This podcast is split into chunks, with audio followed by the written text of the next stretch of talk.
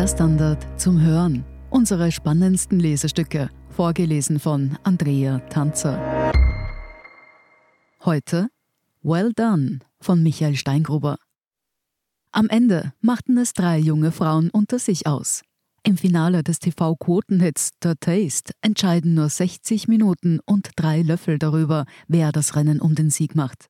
Bei der Sat1 Kochshow bereiten Profi- und Hobbyköche unter extremem Zeitdruck aufwendige Gerichte zu, die auf Probierlöffeln serviert und von den Kochcoaches der Teilnehmenden und namhaften Gastjuroren bewertet werden. Beim diesjährigen Finale komponierte die aus Salzburg stammende Studentin Paula Bründel Kabeljau, Miso-Mayonnaise, Erbse, Pistazie, Radieschen und Lauchzwiebel auf ihrem Löffel. Ein Federspiel der Aromen. Fein und dezent kommentierten die Kochcoaches das Gericht.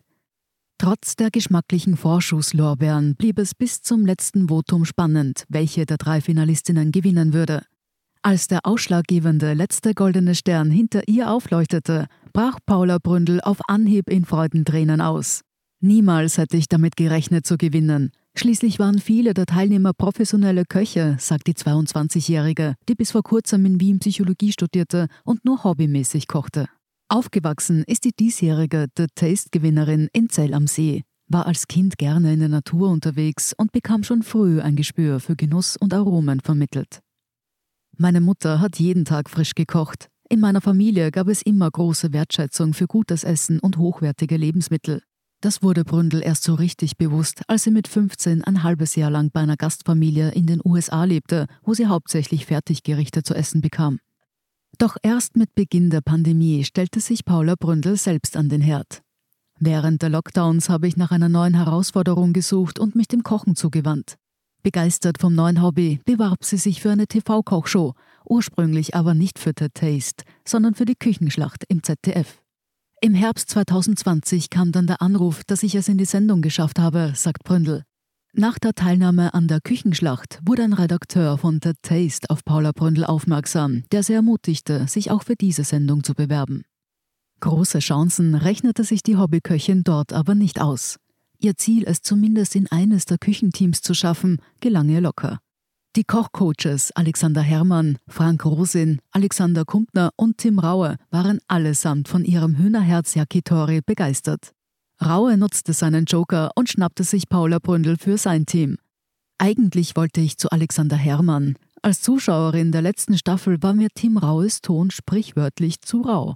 Aber als Kandidatin war ich von der Kommunikation, den Teamgeist und Herzblut, mit dem er bei der Sache ist, begeistert, erzählt Bründel. Die Zusammenarbeit zwischen den beiden war jedoch nicht immer nur harmonisch. Im Finale war der Sternekoch sichtlich genervt vom Chaos auf dem Küchenblock seiner Kandidatin.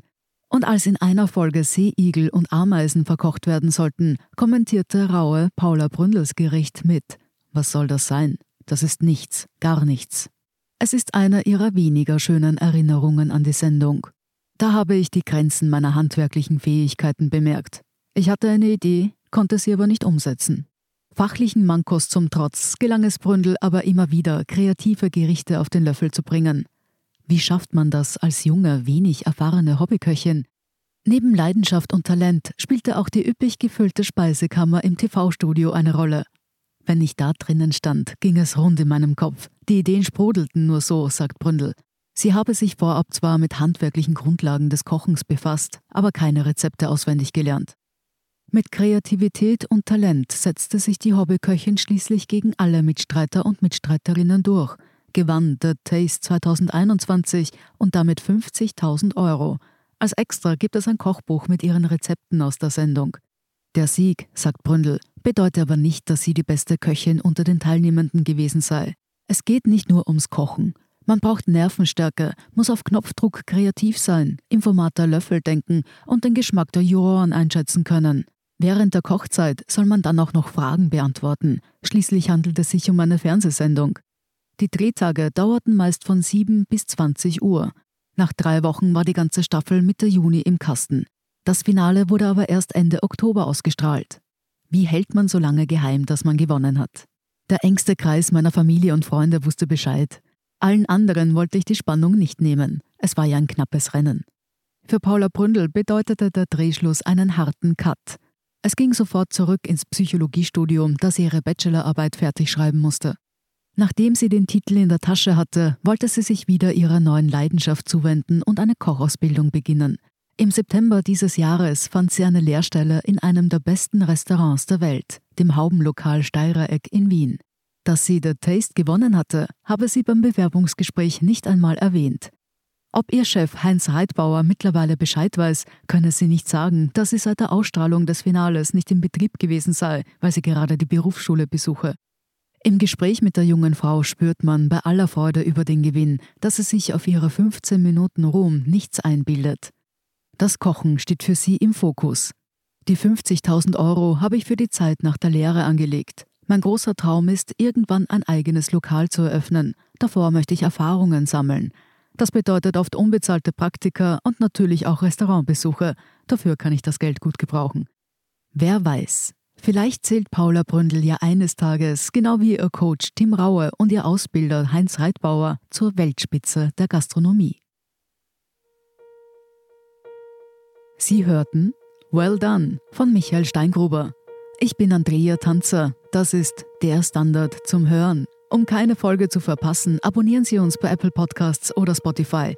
Und wenn Ihnen unsere Lesestücke gefallen, freuen wir uns über eine 5-Sterne-Bewertung. Bis zum nächsten Mal.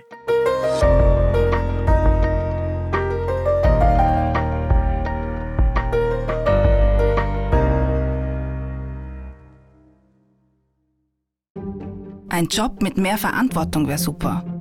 Ich will eine bessere Work-Life-Balance. Es muss ganz einfach Spaß machen.